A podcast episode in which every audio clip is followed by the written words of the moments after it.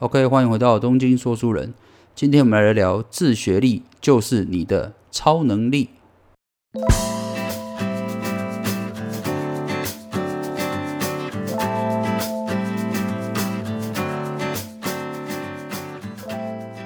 好的，在一开始，我想先分享这本书里面一个故事哦，就是作者派克弗林。那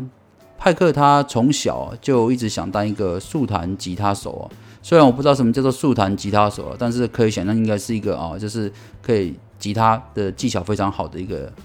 技能哦。那这个作者说他从小啊就国小开始哦就想啊成为这样的吉他手，于是他就在学校啦或者是课余的时候，他也啊拜托很多老师教他，甚至也自费去学这块技巧哦。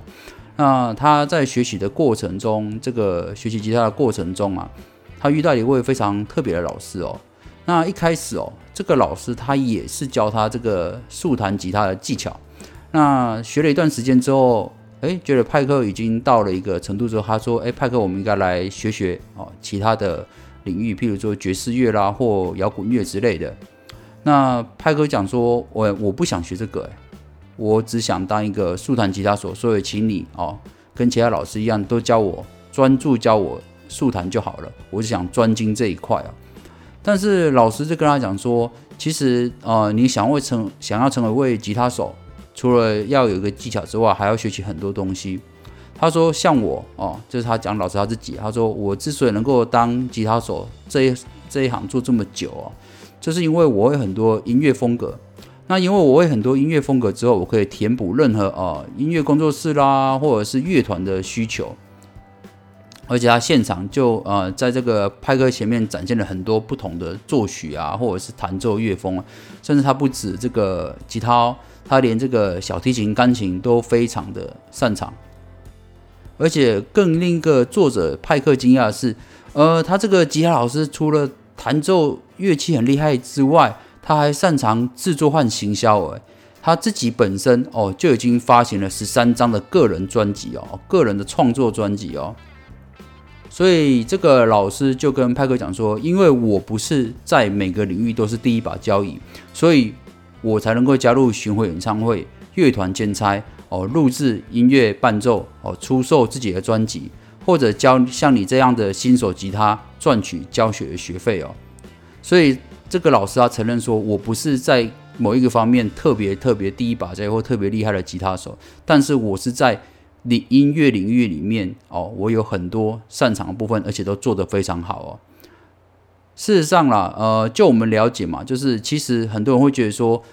做音乐的哦，就是要顶尖，像周杰伦啊，或者是一些就是很厉害的歌手哦，创作歌手，或者是很厉害的呃音乐家，像朗朗这样子。但是问题在于说，这些人哦，其实都是凤毛麟角哦。如果你想成为这样的人的话，那除了天分以外，努力也是很重要。但是如果说你想在某个业界哦能够活得很好的话，事实上你不需要哦一定要成为顶尖的人哦。像大多数的乐团啊，他们真正需要的一呃，他们真正需要的吉他手是今天能够弹奏爵士乐，明天能够来点摇滚乐的人哦。最好这个吉他手他还会卖点乐器兼差哦。所以说，做的这个老师啊，他说他虽然没有名气，也不是顶尖的吉他手，但是他一年就可以赚五十万美元哦。哦，那我们来算一下，五十万美元大概就是台币一千三百八十万哦。我相信这个这个数字啊，就是已经远超过我们一般上班族的薪水了。那这而且这个老师他还蛮幽默，他跟作者派克讲说：“我敢打赌，我赚的比你老爸还多。” 而且事实上也的确是如此哦。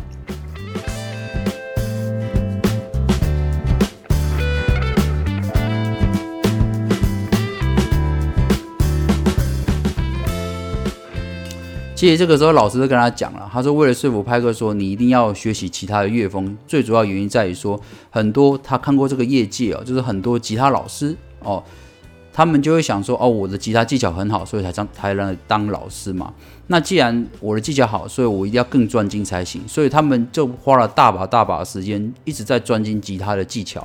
但是这样就显得说他们的音乐哦就缺少了多样性，因为你一直在专注在吉他方面而已嘛。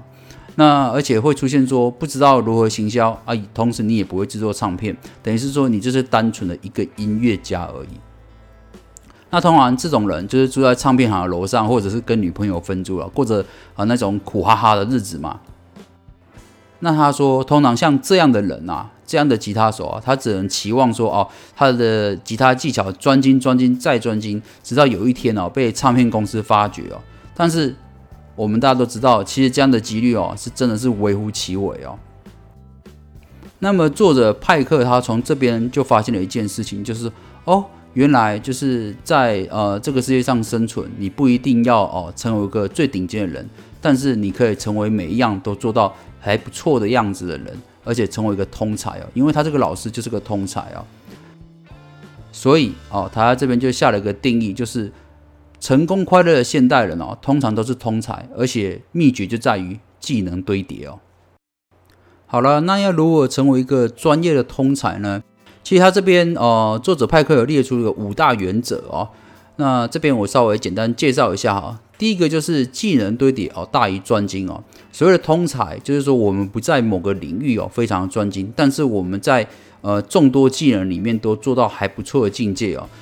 像刚才举例这个他的吉他手老师，他是怎样的通才呢？他就是一个吉他手乘以吉他教学的老师乘以专辑创作者再乘以网络行销员哦，就是这样的组合哦，让他既可以哦教吉他，也可以每天弹奏他喜欢的音乐。然后也可以创作，然后也可以销售个人的专辑哦，这是这样的通才哦。那假设说你今天是个呃运动员，你也可以技能堆叠哦。譬如说你今天精通某一项运动，那你可以试着去在别的地方教某些人你的呃这项运动的技能，所以你就成为一个教练嘛。那你甚至可以在网络上去分享哦，你这个这个运动的技巧，所以你可能会成为一个 YouTuber。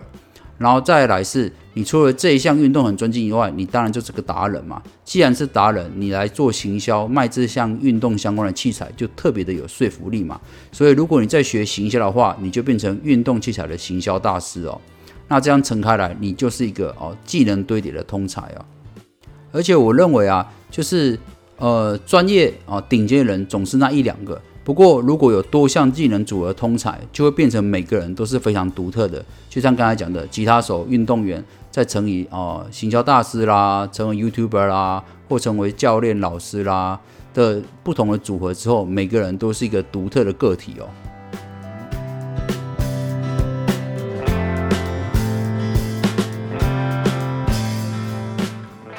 好，那再来是成为专业通才的五大原则的第二